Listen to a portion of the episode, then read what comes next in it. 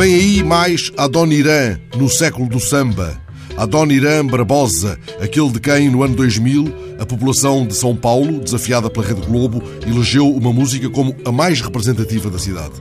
Passei a adolescência convencido de que essa música, chamada O Trem das Onze, era dos angolanos do Ouro Negro. Quando cheguei à rádio, descobri que afinal o autor do tema era um tal Adoniran Barbosa, muito ligado aos demónios da garoa, e que o Trem das Onze, composto em 64, tinha sido premiado no ano seguinte, no Carnaval do Rio, proeza difícil para uma canção paulista. Adoniran, unanimemente considerado o criador do samba paulista, morreu no início dos anos 80, mas volta a ganhar destaque nos jornais por estes dias porque lhe encontraram temas inéditos. E isso mobilizou arranjadores, músicos e cantores, e assim, no ano em que o samba completa um século, sai a inesperada caixa com CD e DVD, incluindo 14 novos temas. A caixa tem um título inspirado e inspirador: Se assoprar, posso acender de novo.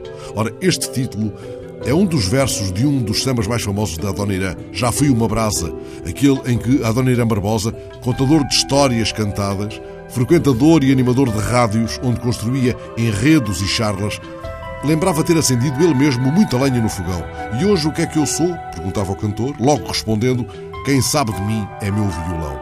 Mas lembro, lamentava-se ainda Adoniran, nesse samba Já Fui Uma Brasa, mas lembro que o rádio que hoje toca e é o dia inteiro tocava Saudosa Maloca.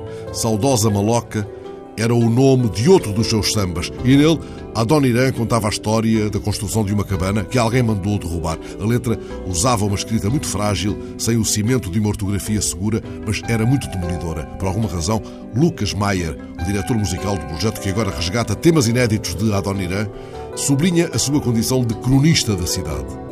Consagrados de agora, em Mato Grosso, Fernanda Takai, Leo Cavalcanti, tal como no passado Elis Regina, Gal Costa ou Vinícius, dão voz às palavras de Adoniran, à riqueza da obra de um sambista nascido na pobreza.